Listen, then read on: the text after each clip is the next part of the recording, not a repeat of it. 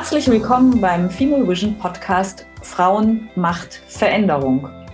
In unserem Podcast stellen wir engagierte Menschen vor. Wir machen hörbar, welche Wege sie gegangen sind und was dabei erfolgreiche oder mitunter auch weniger erfolgreiche Schritte und Strategien waren, um Veränderung zu bewirken.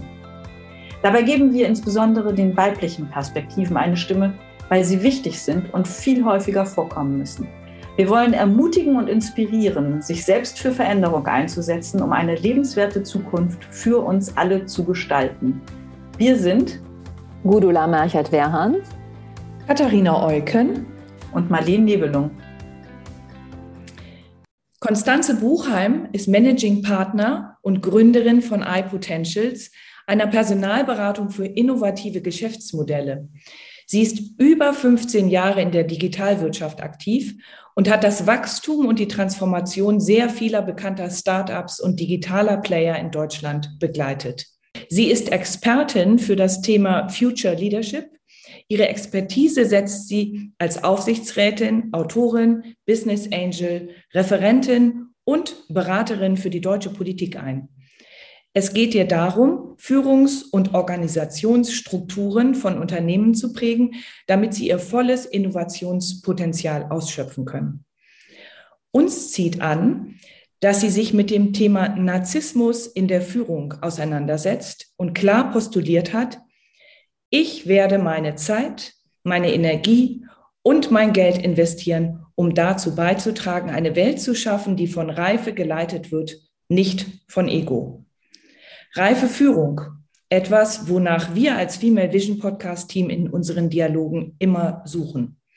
Deswegen interessiert uns heute im Gespräch besonders, wie Führung in eine neue Dimension gehoben werden kann, insbesondere vor dem Hintergrund der großen Transformation, die wir als Gesellschaft in Politik und Wirtschaft zu bewältigen haben werden.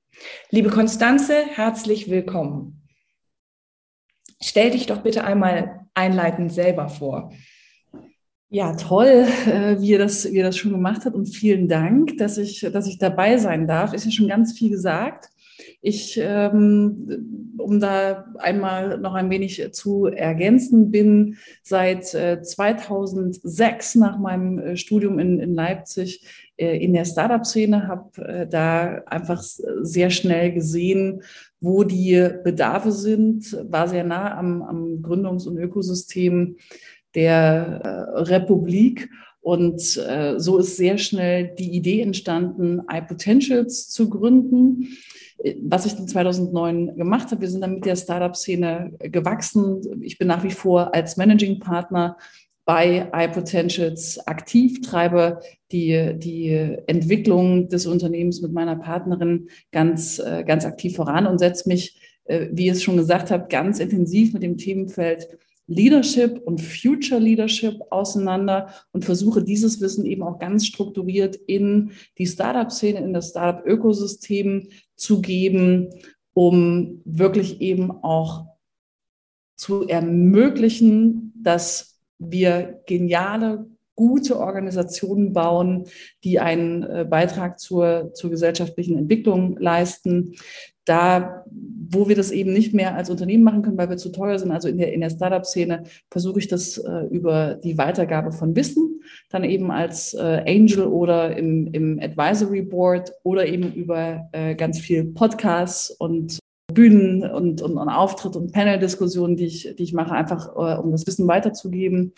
Und äh, ja, mache das, mach das mit großer Leidenschaft und habe in der Zeit die, äh, also zwischen, zwischen Gründung und, und heute drei, drei Kinder bekommen und äh, versuche mich deshalb auch ganz intensiv damit auseinanderzusetzen, wie stellen wir die Zukunft so auf, dass sie eben tatsächlich auch für die nächsten Generationen funktioniert. Und gab es entscheidende Weichenstellungen äh, in deinem Werdegang, die immer wieder zu so einer Art Erleuchtung geführt haben oder eben dazu, dass du dich besonders für diese Themen interessiert hast?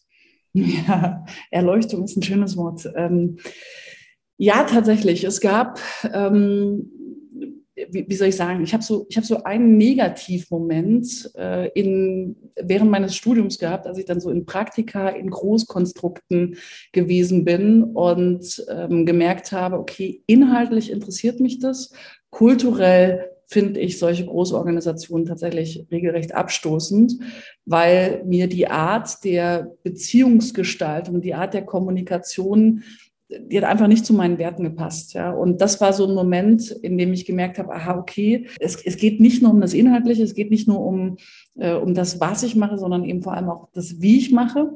Und äh, bin dann, ich habe ja in Leipzig studiert, bin äh, in Leipzig auf ein, auf ein Startup aufmerksam geworden, Spreadshirt, das einfach ganz anders, ganz transparent, offen und ehrlich kommuniziert hat und ich von dieser Ehrlichkeit der Kommunikation angezogen worden bin und mich da dann eben auch beworben habe und dadurch, wie die Jungfrau zum Kinde, wirklich in den Nukleus des deutschen Startup-Ökosystems gestolpert bin, weil ich dort mit dem Lukas Skadowski ganz eng zusammengearbeitet habe, der wirklich so einer der Pioniere der deutschen Startup-Szene ist und ähm, äh, absolut unternehmerisch, ja, unternehmerisch denkender, denkender Mensch. Und das, das waren so andere Impulse, die ich da bekommen habe, im Gegensatz zu der Prägung, die ich vorher erfahren habe, dass das, dass das wirklich ein, ein absoluter Wendepunkt in meinem, äh, in meinem Leben gewesen ist.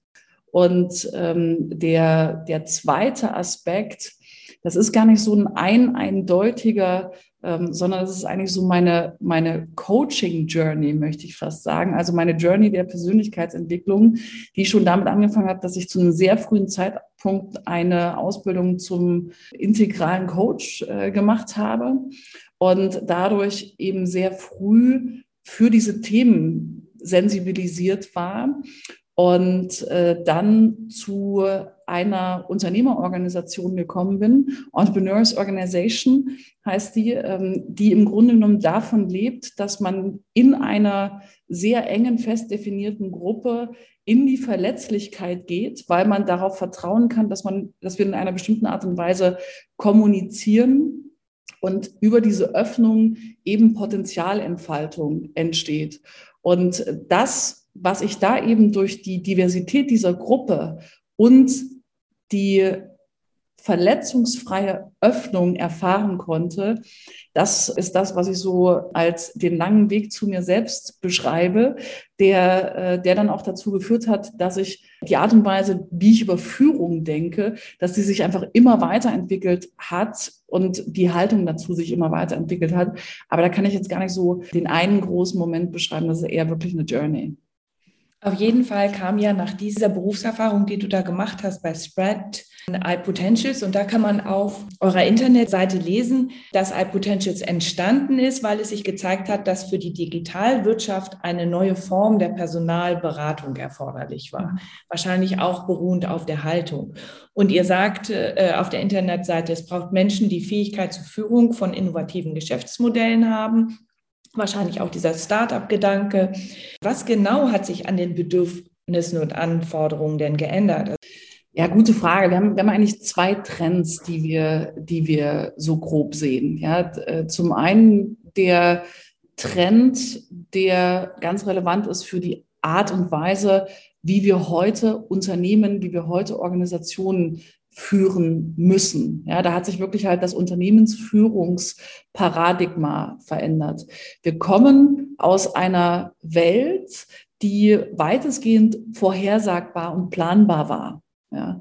In einer vorhersagbaren und planbaren Welt war das Paradigma, mit dem sich Unternehmen formiert haben, zu sagen, aha, okay, wenn doch diese Planbarkeit da ist, dann besteht die Logik eines Unternehmens darin, möglichst groß zu werden und diese Größe so optimal zu strukturieren und in Strukturen und Prozesse zu gießen, dass wir äh, maximal kosteneffizient arbeiten und darüber eine, einen finanziellen Effekt äh, letztendlich produzieren. Ja, das ist das klassische Unternehmensführungsparadigma. Das funktioniert heutzutage aber nicht mehr, weil wir in der sogenannten VUCA-World leben. Das heißt, durch die Mechanismen der Globalisierung, der Digitalisierung und ähm, der, der Verknüpfung dieser, dieser Komponenten. Und da kommen ja neue Trends, neue Megatrends äh, weiterhin dazu, ja, mit denen wir uns schon auseinandersetzen, kommen wir in eine Situation, die de facto Unvorhersagbarkeit, Komplexität und massive Unsicherheit produziert. Und in dieser Unsicherheit, in dieser, ähm, in, in dieser Nicht-Vorhersagbarkeit sind Unternehmen dazu veranlasst, ad hoc zu reagieren auf Themen, die sie so noch nicht gesehen haben, die so nicht vorhersagbar waren, etc. pp. Das heißt, wir müssen raus aus dem Paradigma der Kosteneffizienz und rein in das Paradigma der Agilität. Das heißt, der schnellen Anpassung und das heißt nichts anderes, als dass wir raus müssen aus der Logik der Verwaltung von Großkonstrukten und in schnelle agilen Einheiten denken müssen, die davon leben, dass wir Verantwortung von Einzelpersonen in die breite Fläche äh, tragen, das heißt zu den einzelnen Mit Mitarbeitenden. Und das ist nichts anderes als eine Demokratisierung der Arbeitswelt. Ja, das ist äh, im Grunde genommen Punkt eins. Ja, das ist der eine Trend, der wirkt. Der andere Trend, der, der wirkt in entwickelten Gesellschaften, ist die Kandidatenseite beziehungsweise die Verschiebung der menschlichen Bedürfnisse, die wir in, in, in, entwickelten Gesellschaften erleben. Was soll das heißen? Die Dinge, auf die Menschen optimieren, weil sie begrenzt vorhanden sind, verändern sich mit Entwicklung. Das ist im Grunde genommen äh, das Grundprinzip der Maslow'schen Bedürfnispyramide. Ja, ähm, in, in Situationen, in denen meine Existenz gefährdet ist, äh, gehe ich in die Existenzsicherung. In, wenn das grundsätzlich gesichert ist, strebe ich nach sozialem Aufstieg. Wenn das aber grundsätzlich irgendwann gesichert ist, was kommt dann? Ja, ähm, dann kommen die Themenfelder Selbstverwirklichung, Individualisierung etc. pp. Und das treibt ja viele um in den in den Studien zur Generation Y, Generation X und so weiter und so fort, wo immer wieder gesagt wird, was treibt denn diese Generation eigentlich? Und das, was unsere Beobachtung ist in, in, in dem Themenfeld, ist ähm, eine, eine ganz klare Überlegung. Ja, was ist denn in einer entwickelten Gesellschaft begrenzt vorhanden? Was ist das Einzige, was begrenzt vorhanden ist in einer entwickelten Gesellschaft? Und das lässt sich relativ schnell beantworten. Es ist Zeit. Und es ist ganz konkret Lebenszeit. Das heißt, das, worauf Menschen heutzutage optimieren, ist nichts anderes als Lebenszeit. Und deswegen ist der Drang und die gesellschaftliche Wertverschiebung eine Werteverschiebung in Richtung Autonomie. Das heißt, Menschen, unabhängig davon, ob wir von Kundinnen oder Mitarbeitenden sprechen, streben nach Autonomie und möchten, dass Organisationen auf sie eingehen. Und diese beiden Trends, ja, dass Menschen, die in einer Organisation sind oder etwas von einer Organisation wollen, nach Autonomie streben und wir gleichzeitig an einem Punkt sind, wo wir diese Autonomie auch an Mitarbeitende geben müssen, muss sich das Konzept von Unternehmensführung und muss sich das Konzept von Führung letztendlich verändern. Und das ist der Moment gewesen, in dem Startups letztendlich äh, ihre große Blüte hatten, weil das dann eben die schnellen, agilen Einheiten waren, die plötzlich Geschäftsmodelle, Märkte ganz neu gedacht haben. Warum? Weil sie marktzentriert, weil sie kundenzentriert gedacht haben, von außen nach innen und nicht von innen nach außen. Und das ist die große Veränderung, die wir sehen. Und das geht einher mit einer Haltung der Führungspersönlichkeiten und einer gewissen Erfahrung und einer Überzeugung, wie möchte ich denn eine Organisation führen? Lange Antwort, aber äh, erklärt relativ viel, glaube ich. Ja, super. Und das führt auch genau zu dem, was, was uns im nächsten Kapitel sozusagen äh, im Schwerpunkt interessiert, nämlich tatsächlich dieses Thema der Führung. Du sagst, eine hohe Reife im Sinne der Fähigkeit, Verantwortung für das Wir zu übernehmen, ohne dass allein ich regiert, hat große Führungspersönlichkeiten schon immer ausgezeichnet. Aber heute braucht es mehr als einzelne Leuchttürme. Kannst du uns nochmal zu diesem Zitat erklären, wie du das genau meinst?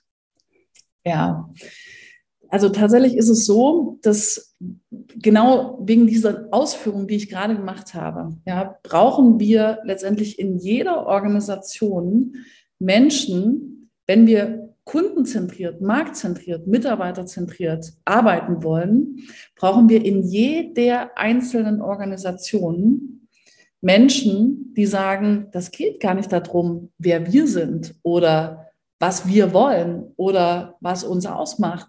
Es geht darum, was der Markt von uns will. Es geht darum, welchen Beitrag wir leisten. Und ausgehend von diesem Beitrag denken wir die Organisation zurück. Ja, das heißt, wir, wir, wir bauen, äh, bauen sie erst, wenn wir verstanden haben, was unser, was unser Beitrag ist. Das kann ich aber nur, wenn ich in einer Haltung bin, in der ich sage, das geht gar nicht um mich, das geht gar nicht um mein Ego, das geht gar nicht um meine Bedürfnisse. Das geht gar nicht darum, dass das, was ich bin, ich in den Markt reindrücke, unabhängig davon, ob der Markt das will oder nicht. Und das setzt voraus, dass ich tatsächlich in der Lage bin, Verantwortung zu übernehmen, empathisch wahrzunehmen und datenorientiert wahrzunehmen, was sind denn die Bedürfnisse und darauf zu reagieren. Und das ist etwas, also da sozusagen das, das Ich in den Hintergrund zu stellen, das Ego in den Hintergrund zu stellen und das Wir und den Beitrag in den Vordergrund zu stellen. Das macht zukunftsfähige Unternehmensführung aus. Und das ist etwas, womit sich die Führungskräfte in den letzten 50 Jahren tatsächlich nicht in der äh, Breite mit Ruhm bekleckert haben, sondern das ist ein Verhalten, das wir eigentlich nur in den großen medial zelebrierten Führungspersönlichkeiten gesehen haben, wie zum Beispiel bei einem äh, Mahatma Gandhi, bei einem Nelson Mandela, der sich äh, immerhin 27 Jahre ähm, äh, in Haft begibt, um einen Beitrag zu leisten und äh, nach 27 Jahren Haft äh, dann an, an der Macht nicht die gleichen Fehler begeht, sondern sagt, nein, wenn wir jetzt nichts anders machen, wenn wir uns jetzt nicht anders verhalten, dann war alles umsonst. Ja, und, und, und diese Art, diese, diese Größe, die wir von diesen Persönlichkeiten kennen, das waren einzelne Persönlichkeiten der letzten 100 Jahre, ähm, wo immer mal wieder einer aufgeflammt ist und alle gesagt haben, uh, äh, großartig, ja. Und genau diese Haltung, die einen Nelson Mandela auszeichnet, das ist die Haltung, die wir mittlerweile in jeder Organisation, bei jeder Führungskraft brauchen und nicht nur bei einer Person, die potenziell eine Nation führen kann. Und das ist wahrscheinlich auch schon das, was du jetzt so umschrieben hast, was du meinst, wenn du von reifer Führungspersönlichkeit sprichst. Äh, die Beispiele, die du gerade genannt hast, die zeigen ja, dass das offensichtlich etwas ist, was wenigstens bislang selten vertreten war innerhalb der Menschheit, innerhalb der Führenden. Insofern äh, fände ich das spannend, wenn du nochmal darauf eingehst, was, also wie du das Reife tatsächlich, die reife Führung übersetzen würdest und was du denkst, ähm, was das unterstützen kann, das zu entwickeln. Denn das eine mhm. sind ja die Systeme, in denen wir uns bewegen und die eben auch eine gewisse Führungserfahrung und Qualität wiederum hervorbringen. Und mhm. das andere, das, äh, was du gerade sozusagen mit wenigen Leuchtturmen be beschrieben hast. Ja, ist eine gute Frage. Also Reife definiert sich für mich tatsächlich an der Entwicklungspsychologie und ist wirklich vergleichbar mit dem, was wir in der Entwicklungspsychologie einen erwachsenen Menschen äh, zuschreiben würden. Nämlich, dass man in der Lage ist, dass eine Person in der Lage ist, weil die eigenen kindlichen Bedürfnisse tatsächlich bearbeitet und gestillt sind und ich nicht mehr in diesen kindlichen Bedürfnissen wie Suche nach Liebe, Suche nach Anerkennung, Suche nach Bestätigung, Suche nach Verbundenheit etc. pp. Ähm, wenn mich diese kindlichen Motive nicht mehr leiten, beziehungsweise nicht mehr mein unbewusstes Verhalten leiten, die dürfen natürlich da sein. Die Frage ist nur, wie reflektiert gehe ich mit ihnen um? Ja. Und äh, das, was ich eben in, in, in, in, in Ego-Orientierung sehe, das ist, dass Ego-Orientierung eigentlich ein Handeln innerhalb dieser kindlichen Bedürfnisse mit dem Ziel dieser Bedürfnisbefriedigung ist. Reifes Führungsverhalten ist genau das Gegenteil, nämlich zu sagen, ich bin in einer Rolle, in der ich Verantwortung übernommen habe. Verantwortung für Menschen, Verantwortung für diese Organisation, aber auch eine gesellschaftliche Verantwortung übernommen habe. Und ich werde dieser Verantwortung gerecht, indem ich berücksichtige, was die Bedürfnisse der Organisation und die Bedürfnisse der Gesellschaft sind und es schaffe, eine Organisation zu bauen, die sich darauf ausrichtet, unabhängig von dem, was meine individuellen Bedürfnisse als Person an der Macht, in der Macht sind. Ja. Heißt nicht, dass ich die ignoriere, heißt nicht, dass sie nicht da sein dürfen. Das komplette Gegenteil ist der Fall. Das absolut komplette Gegenteil ist der Fall. Ich muss mich intensivst mit diesen Bedürfnissen auseinandergesetzt haben, an den Stellen, wo ich Verletzungen erfahren habe, äh, mich geheilt haben, ja, um sagen zu können, I'm fine. Ich bin da, um diese Verantwortung anzunehmen. Und das ist so das, was ich, äh, was ich häufig auch mal sage. Ich kann, also führen heißt geben. Auch lieben heißt geben. Ich kann aber erst geben, wenn ich an dem Punkt bin, wo ich das Gefühl habe, nicht mehr nehmen zu müssen. Und das ist genau der, der Knackpunkt in puncto Reife. Ich lasse mich nicht mehr von kindlichen Bedürfnissen leiten. Ich lasse mich von der Verantwortung leiten, die mit meiner Position verbunden ist. Was ist deshalb der Weg? Das hast du ja auch gefragt. Ja, was ist der Weg, wie wir uns dahin entwickeln? Der, der Knackpunkt läuft über Öffnung. Ja, das heißt, Führungskräfteentwicklung, wenn wir diese Stufe erreichen wollen, ist vor allem Persönlichkeitsentwicklung. Das war schon immer so, aber es war noch nie so eine so hohe Notwendigkeit, tatsächlich in diese Themen tatsächlich reinzugehen, in die Öffnung zu gehen, in meine blinden Flecken zu gehen, egal ob es weh tut oder nicht, reinzugehen, sie zu heilen, um äh, dann tatsächlich einen Schritt weitergehen zu können. Das heißt, Führungskräfteentwicklung ist Persönlichkeitsentwicklung und ein ganz wichtiges Prinzip von Führung in der Zukunft ist Verletzlichkeit.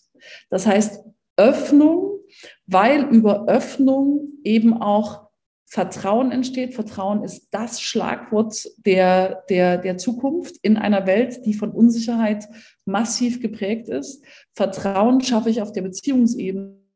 Vertrauen auf der Beziehungsebene schaffe ich aber eben nur, wenn ich es schaffe, tatsächlich mit dem Menschen in Verbindung zu treten. Und deswegen sind Öffnungselemente, das heißt zum Beispiel, ähm, dass Geben und Annehmen von ganz klarem Feedback, die authentische Kommunikation, die, ähm, das, das Involvieren von Situation, Situationen, Wahrnehmungen, wie geht's uns in Situationen, ist ein ganz, ganz, ganz zentrales Element dieses, äh, dieses Führungsstils, der sich letztendlich in den Dienst der Sache und in den Dienst der Menschen stellt bei mir ist auch so eine Assoziation, dass das natürlich auch nicht nur für die Führungskräfteentwicklung, sondern so ein Gesamt, eine gesamtgesellschaftliche und Bildungsherausforderung auch ist. Ne? Also das ist, hat ja ganz viel mit Bewusstwerdung zu tun und damit anzufangen, wenn wir in Führung kommen, ist ja auch äh, im Sinne eines Lebensweges etwas, äh, etwas spät. Aber auch da möglich und ein, und ein total ähm, valider und guter Punkt, das in der Führungskräfteentwicklung so explizit da zu, ähm, zu betonen, die Öffnung, Verletzlichkeit, Persönlichkeitsentwicklung, Reife. Und das ist ja die große Frage nach, brauchen wir denn überhaupt noch Führung in der Zukunft? Und ja. was legitimiert denn jemanden dann tatsächlich zu führen? Warum sollten wir uns denn in einer Welt, die ohnehin von Eigenverantwortung und Demokratisierung geprägt ist, überhaupt noch führen lassen? Ja, genau, weil es Unterschiede in der persönlichen Entwicklung gibt und weil es Menschen gibt, die mit dieser Öffnung und mit dieser Bereitschaft vorangehen können. Und das muss das Kriterium für Führungskräfte der Zukunft sein. Nicht mehr äh, so wie das meines Erachtens fehlerhafterweise in der Vergangenheit war, was aber logisch ist, wenn wir kosteneffizient optimieren, da sind wir nach Fachlichkeit gegangen. Das heißt, die besten Fachkräfte sind in aller Regel Führungspersönlichkeiten geworden. Das hat uns aber genau an den Punkt gebracht, an dem wir jetzt gerade sind. Ja?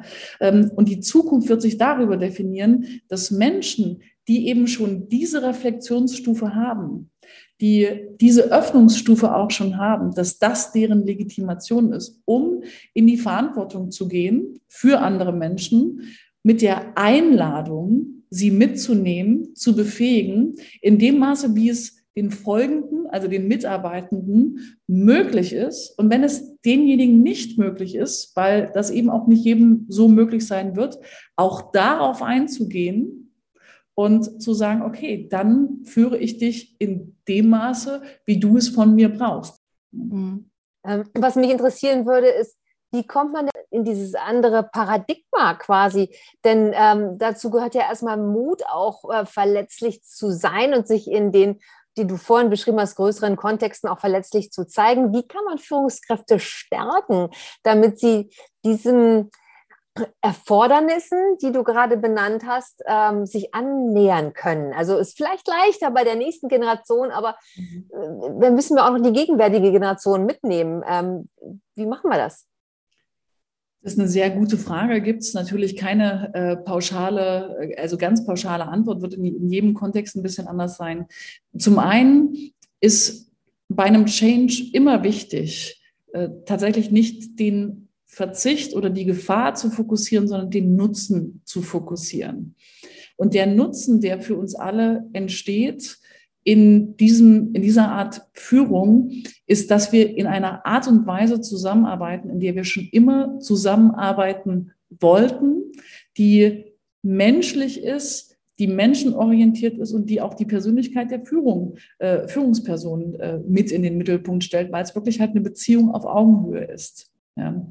Ähm, das heißt, Punkt eins, nutzenzentrierte Logik. Punkt zwei, das muss ein Raum sein, den wir gestalten. Und da ist dann die Unternehmensführung letztendlich wirklich gefragt. Ja, nicht nur die Führungsebenen, die in einer Organisation sind oder ja, also sozusagen wirklich die höchste, die höchste Führungsebene. Da muss ein Raum kreiert werden, in dem dieses Verhalten, das du gerade angesprochen hast, straffrei und verletzungsfrei in dem Sinne stattfinden kann. Was soll das heißen?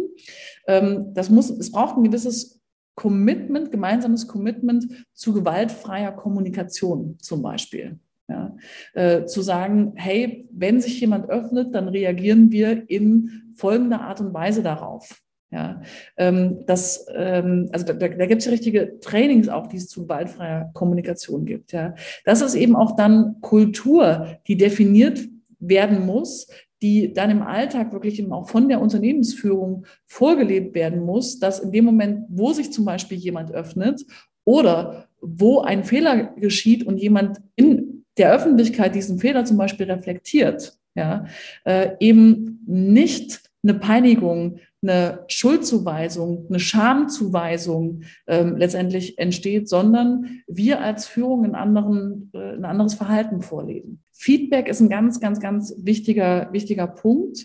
Und ähm, wir haben das auch schon in unserer Kleinstorganisation gemerkt. Auch wir, obwohl wir verstanden haben, wie relevant Feedback ist, obwohl wir verstanden haben, wie relevant Öffnung ist, hatten auch wir natürlich eine gewisse Angst davor, was ist, wenn wir jetzt äh, alle Dämme öffnen und jeder darf zu jedem Zeitpunkt äh, Feedback geben. Ja?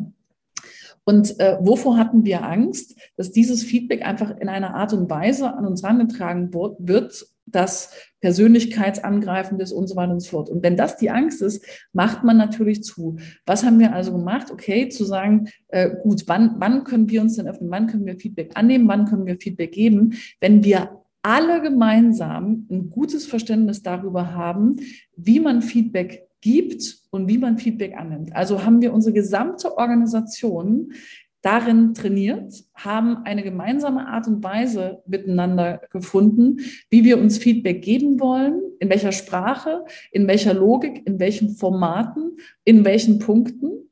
Und ähm, haben uns alle darauf committed und genau dieses gemeinsame Commitment hat dann so einen Raum kreiert, in dem wir gesagt haben, okay, und wenn uns klar ist, dass das irgendwie unsere gemeinsamen Regeln und Rituale dafür sind, dann go. Ja, und das ist so, so, so wichtig für die Entwicklung einer zukunftsfähigen Kultur. Und ihr habt es vorhin angesprochen, äh, das Themenfeld Narzissmus. Ja, denn Narzissmus ist etwas, was sich durchaus eben auch mit Macht im Zeitverlauf entwickelt in, in Führungspositionen. Warum?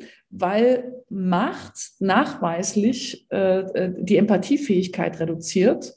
Und äh, je höher ich in diese Machtebene komme, umso weniger Rückkopplung tatsächlich dann eben auch erhalte und umso weniger Feedback annehme. Das heißt, dieses, diesen Muskel trainiert zu behalten, zu sagen, auch mit Macht, auch mit Wachstum, auch mit Einfluss, bin ich offen für Input von jeder Seite, von den Mitarbeitenden, vom Markt, von jeder Seite. Warum? Weil meine Aufgabe ist, anpassungsfähig zu bleiben. Ja? Erst in dieser Haltung schaffe ich tatsächlich erst dieses Unternehmensführungsparadigma zu erhalten. Das heißt, Feedback geben, Feedback annehmen, Verletzlichkeit sind die absoluten Kernpunkte in der Entwicklung dieses Führungsstils. Das setzt ja voraus, dass es die obere Ebene schon verinnerlicht hat, äh, denn das wird ja nicht rein bottom-up äh, von sich aus äh, funktionieren, oder? Absolut nicht. Äh, ich glaube, äh, und das ist auch das, was ich immer wieder sage, das ist so einer meiner Standardsprüche, Unternehmen werden sich nur so weit entwickeln, wie diejenigen es tun, die diese Unternehmen führen. Und Klares Wort. Warum sollte man überhaupt führen wollen? Warum ist es erstrebenswert? Ja, es ist eine gute Frage. Ähm, ich glaube, da muss jeder und jede seine und ihre eigene Antwort darauf finden. Für mich ist Führung, und ich habe es schon ein paar Mal gesagt, ganz, ganz, ganz eng damit verbunden, Verantwortung für das Wir zu übernehmen, das Wir zu gestalten und das in einem Interesse zu tun, dass wir uns eben tatsächlich als Gesellschaft weiterentwickeln, weil wir Verantwortung übernehmen. Und nicht jede Person ist dazu in der Lage, nicht jede Person möchte das, aber diejenigen, die es können und diejenigen, die es möchten, die sollten bestenfalls führen, weil sie genau das antreibt.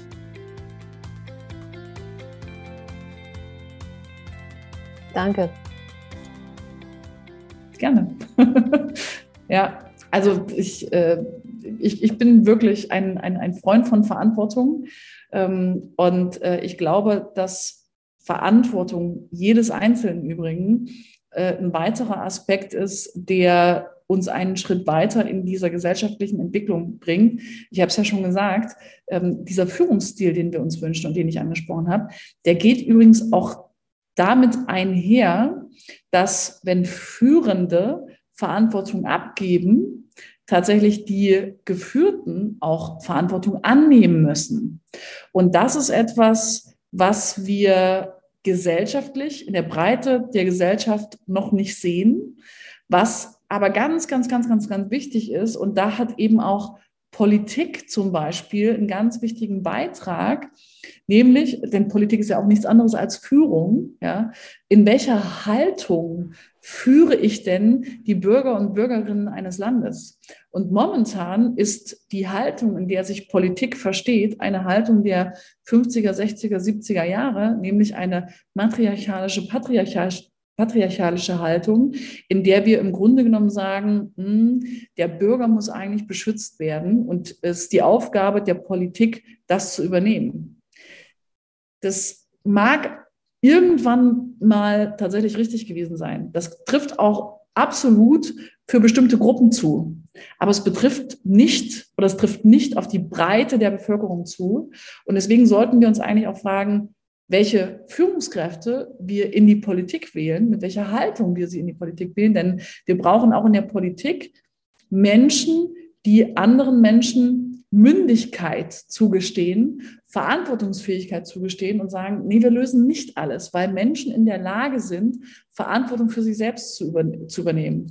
Und es schließt sich dann eben an, ihr habt es vorhin schon gesagt, Bildungssysteme an. Ja, ähm, wie und wann entwickeln wir denn eigentlich Eigenverantwortung im schulischen System. Warum? Weil das, ich habe es vorhin breit erläutert, das ist eine Zukunftskompetenz. Verantwortungsübernahme ist eine Zukunftskompetenz, weil wir ansonsten gar nicht mehr wettbewerbsfähig sind. Was wir aber tatsächlich, und da geht das Spiel weiter, was wir eben auch machen, ist in der Erziehung Verantwortung abzutrainieren. Ja, also äh, momentan sind wir auch in einem Erziehungsstil, der in den Städten übrigens auch sehr ausgeprägt ist, in dem Helikoptereltern alles ihren Kindern abnehmen, weil sie Liebe mit dem Vermeiden von Negativemotionen verwechseln. Das heißt, sie vermeiden im Grunde genau diesen Aspekt der Verletzlichkeit, der so wichtig ist für die Weiterentwicklung und die Persönlichkeitsentwicklung und sagen, ich möchte, dass dir nie irgendwas Böses passiert, weil sie Glück und glücklich sein gleichsetzen mit dem mit der Abwesenheit von negativen Emotionen. Das ist aber eine absolute Illusion unserer, also Negativemotionen sind Teil des Lebens. Ja, sie, sie gehören genauso dazu. Also ähm, äh, äh, Verzweiflung, Angst, Trauer sind einfach mal Teil des Lebens. Sie sind auch Teil des digitalen Lebens. Wenn wir zum Beispiel sehr schnelle Produktzyklen haben, dann entsteht auch Trauer, weil wir ein Produkt aufgeben müssen, in das wir ganz viel Liebe reingesteckt haben. Ja? Wenn wir nicht lernen, mit diesen Negativemotionen umzugehen, weil unsere Eltern ihre Aufgabe darin verstanden haben, uns vor diesen Emotionen zu beschützen, alle Verantwortung von uns weggehalten haben, tragen sie im Grunde genommen dazu bei, dass wir nicht zukunftsfähig sind. Ja? Und das sind so diese ganzen vielen Facetten, an denen wir als Gesellschaft eben auch arbeiten müssen, damit dieser Führungsstil, über den wir vorhin gesprochen haben, überhaupt funktioniert. Und das ist momentan nicht gegeben und deswegen brauchen wir eben auch in der Führung einen gewissen Coaching-Ansatz, um genau diesen Aspekt wieder rauszuarbeiten und zu sagen, ähm, okay, äh, ich merke gerade, hier gehst du nicht in die Verantwortung. Das kann ich total nachvollziehen, weil wir es anders nicht gelernt haben. Ja? Wenn etwas schief geht, sind wir besser nicht verantwortlich. Das lernen wir als Kinder ganz schnell. Ja. Puh, das wird aber noch lange dauern, bis wir da hinkommen. Absolut. Aber ich glaube, aber wir haben Lehrmeister. Wir haben im Augenblick absolute Lehrmeister. Wir haben den Klimawandel. Wenn wir nicht in die Selbstverantwortung gehen, dann werden wir ihn auch nicht abwenden können. Und wir haben letztendlich populistische Tendenzen, die beruhen darauf, dass Leute sich abgehängt fühlen und ja. gegebenenfalls keine Verantwortung für ihr Scheitern oder ihr Abgehängtsein annehmen wollen. Wir haben auch bei, äh, wir haben Corona, hast du eben auch gesagt, wir haben uns nicht damit auseinandergesetzt, dass man auch sterben kann und dass es vielleicht auch mal ähm, Dinge geben wird, die wir nicht kontrollieren können und die wir nicht in der Hand haben. Also wir haben im Grunde genommen viele Umbrüche im Augenblick, die man als unser Lehrmeister wahrnehmen könnten. Würdest du das auch so sehen? Absolut. Und wenn ich das einfach nochmal zusammenfasse, was ich, was ich da eben auch gerade schon, schon erläutert habe, die Verantwortung, und das ist die Veränderung, die wir sehen, die Verantwortung für die Gestaltung der Zukunft liegt nicht mehr in den Eliten. Und wir können diese Verantwortung nicht mehr abgeben. Diese Verantwortung liegt bei jedem Einzelnen. Und es ist unsere Aufgabe, diese Verantwortung zu spüren, anzunehmen und zu handeln. Und der Beitrag, den Führung in diesem Kontext leisten kann, ist Menschen dazu anzuleiten, wieder Verantwortung zu übernehmen. Das ist der Beitrag von Führung. Ja. Jetzt sind wir äh, mit, äh, wir kommen aus äh, der, dem Verein Female Vision und unser Podcast äh, ist in diesem Kontext aufgehängt. Jetzt interessiert uns natürlich auch noch eine Frage zur Geschlechterspezifität. Ähm, wie ist es bei, bei deiner äh, Tätigkeit äh, bei iPotentials? Äh, hat das eine Rolle auf deine Suche nach geeigneten Führungskräften und, und deren Bedürfnissen oder hat Geschlechterspezifität vielleicht eine Auswirkung auf deinen Umgang mit, mit deinen Kunden oder auf deine eigene Arbeit? Ja, ist eine, ist eine gute Frage. Also auch eine, eine wichtige Frage. Also äh, das, was, was eine große Relevanz hat, ja, auch hier, ich mache immer wieder den, den Schulterschluss zu zukunftsfähiger Führung. Ja. Ähm, Agilität setzt auch Andersartigkeit von Lösungen voraus. Das heißt, Agilität erfordert Diversität. Und das, was unser Beitrag deshalb ist, ist zu Diversität beizutragen. Und diese Diversität wollen, müssen und sollen wir, wir sicherstellen. Und das ist zum Beispiel eben eine Verantwortung, die wir als Personalberatung haben. Und das ist auch so ein Punkt, ja, ähm, wenn ich so ganz viele andere Personalberatung, also Wettbewerber, Mitbewerber unserer Branche ähm, befrage, ja, was spürt ihr denn als eure Verantwortung? Dann, dann ist diese Reflexion gar nicht da. Ja? Ähm, und genau da fängt es aber einfach an zu sagen, also auch als Personalberatung haben wir eine Verantwortung. Die Verantwortung, die wir haben, ist Diversität. Und das riesengroße Thema, das größte Thema, das natürlich offensichtlich ist, ist ähm, äh, die, die Geschlechtsspezifität. Ja? Da gibt es aber eben auch noch äh, das Thema Altersdiskriminierung. Da gibt es ähm, auch äh, gerade ähm, äh, relativ aktuell jetzt 2022 äh, rausgekommen, zum Beispiel das Themenfeld Herkunft. Ja? Also äh, auch zum Beispiel äh, Ostdeutsche sind äh, nach wie vor nicht repräsentiert in, äh, in, in, in den Führungsebenen. Und ähm, das ist eine Gefahr für Demokratie schlechthin. Ja? Wenn bestimmte Bevölkerungsgruppen in der Führung nicht repräsentiert sind, dann tragen wir nicht dazu bei, dass eine, ein demokratisches System stabil ist. Und wir verhindern durch fehlende Diversität eben auch Andersartigkeit der Lösung und damit Wettbewerbsfähigkeit. Und insofern, ähm, ja, das ist ein Riesenthema, mit dem wir uns äh, beschäftigen.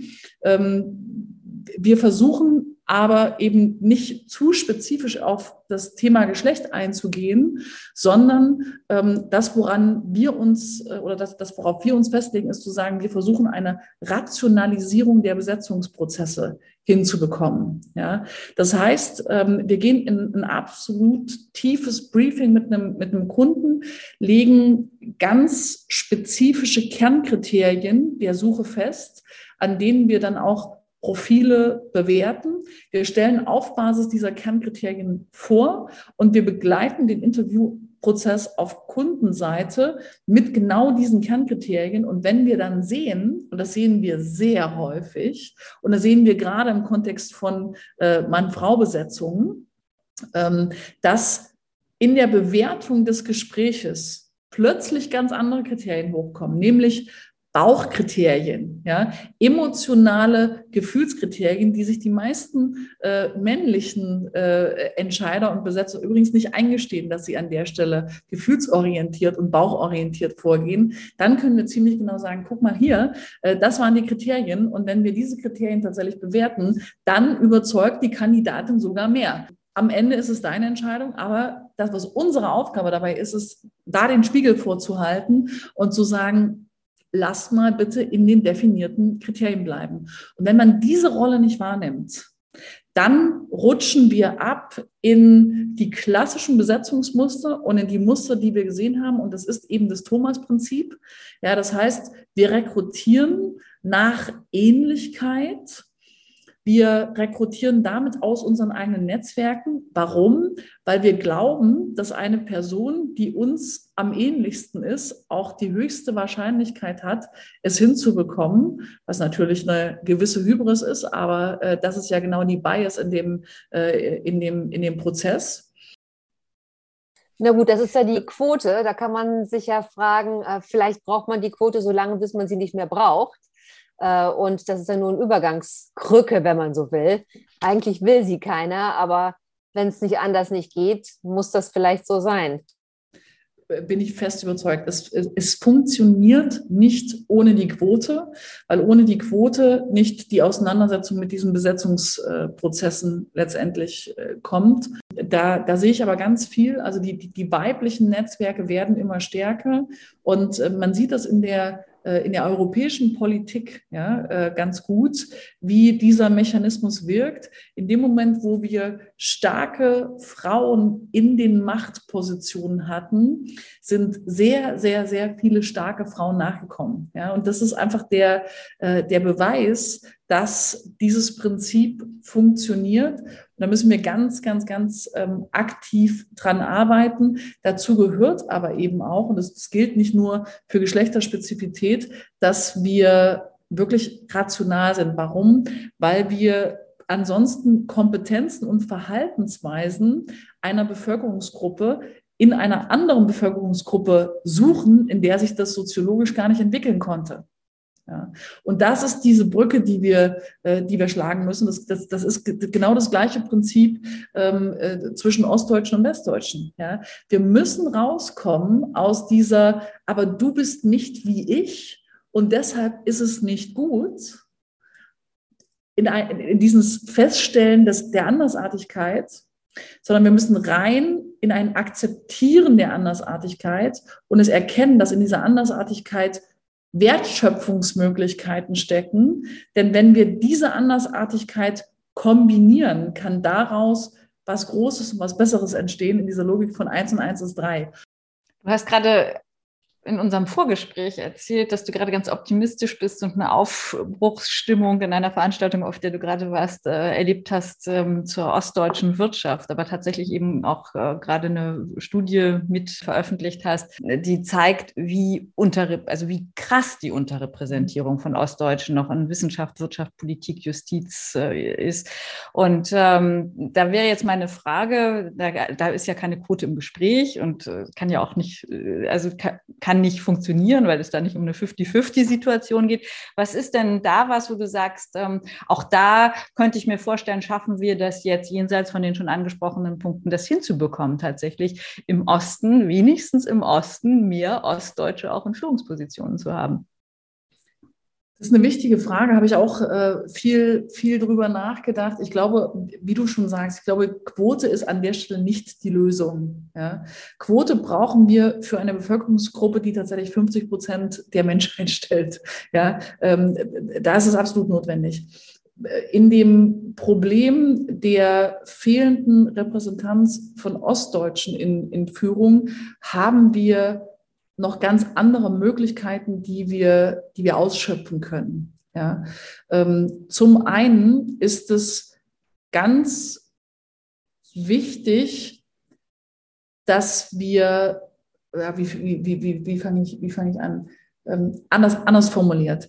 Ähm, wir, wir sehen eine gewisse Tendenz, dass diejenigen, die im Osten sozialisiert worden sind, unabhängig davon, wie lange sie dort gewesen sind, äh, wann sie gekommen sind und so weiter und so fort. Ja. Ähm, es gibt eine gewisse Tendenz zu sagen, ich will mich gar nicht abheben. Ich will gar nicht Elite sein. Ich will gar nicht mich von der Gruppe distanzieren, denn die Gruppe, das Wir, ist ja genau das, was uns in diesem Setup stark gemacht hat. Und das ist eigentlich eine Haltung, ich habe es ja vorhin erläutert, die durchaus zukunftsrelevant und zukunftsfähig ist.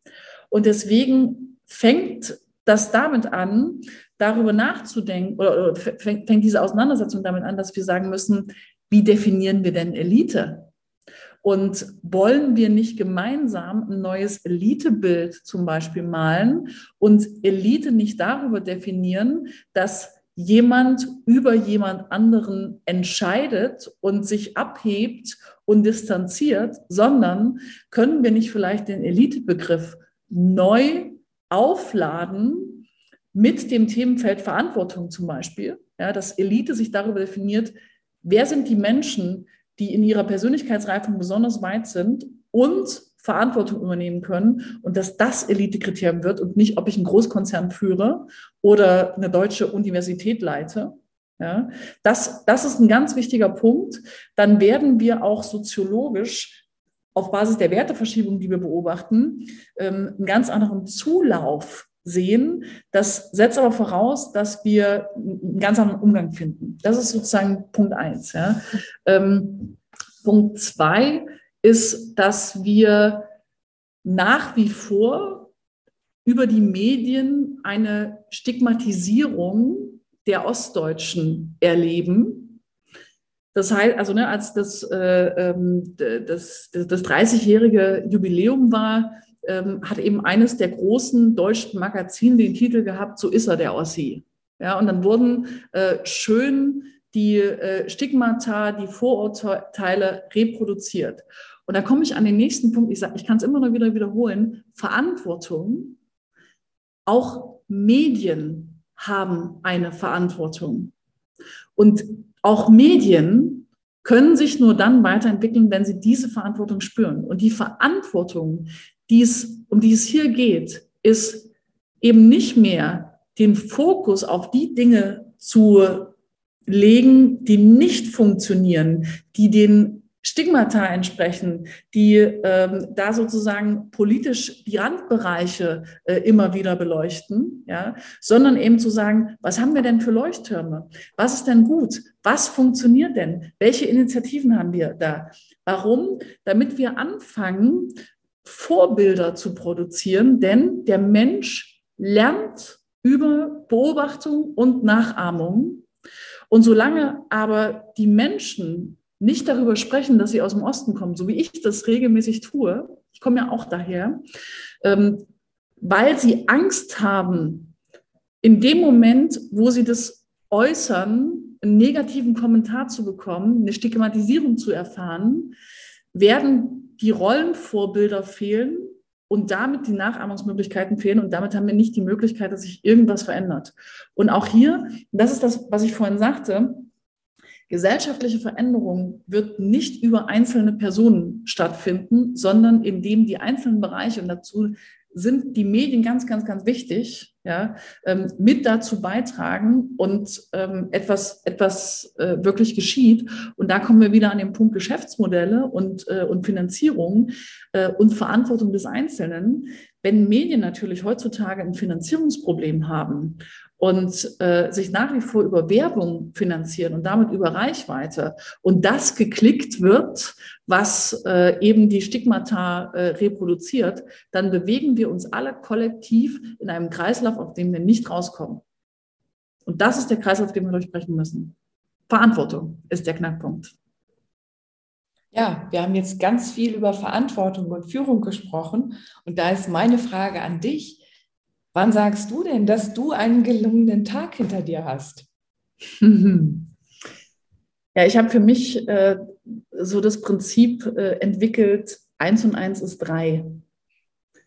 Das heißt, wenn ich zwei Menschen, zwei Komponenten so zusammengeführt habe, dass etwas Neues, etwas Wertvolles entstanden ist, egal wie klein oder egal wie groß das ist, ja, dann, dann habe ich einen guten Tag gehabt, weil ich dazu beigetragen habe, dass etwas entstanden ist, das im Zweifelsfall irgendwann sich zu etwas, zu etwas Großem entwickelt. Ja. Das, äh, das, ist, das ist so mein Prinzip und äh, das versuche ich jeden Tag, ähm, jeden Tag zu leben. Und dafür ist für mich ganz zentral, dass ich wirklich in, in echter Verbindung spürbarer Verbindung mit den Menschen war, mit denen ich äh, in Interaktion war und da eben auch etwas berührt und etwas bewegt habe. Und äh, wenn, das, wenn das der Fall war, dann äh, gehe ich mit einem Lächeln auf den, auf den Lippen nach Hause und äh, bin, bin happy und erfüllt. Und was wäre oder was ist dein Abschlussappell an unsere Hörerinnen? Ja, also ihr, ihr könnt es euch bestimmt schon, bestimmt schon vorstellen. Wir, wir, wir sind an einem Punkt gesellschaftlich, an dem wir uns alle nur weiterentwickeln können und die Herausforderungen, die auf uns einprasseln, lösen können, wenn wir uns mit der Verantwortung auseinandersetzen, die jetzt notwendig ist zu übernehmen. Und ich kann nur an jeden Einzelnen appellieren, sich zu fragen, was kann mein Beitrag sein, was ist meine Möglichkeit auch zu gestalten und diesen Gestaltungsraum tatsächlich auch zu nutzen, egal wie groß oder klein er ist. Herzlichen Dank. Ich danke.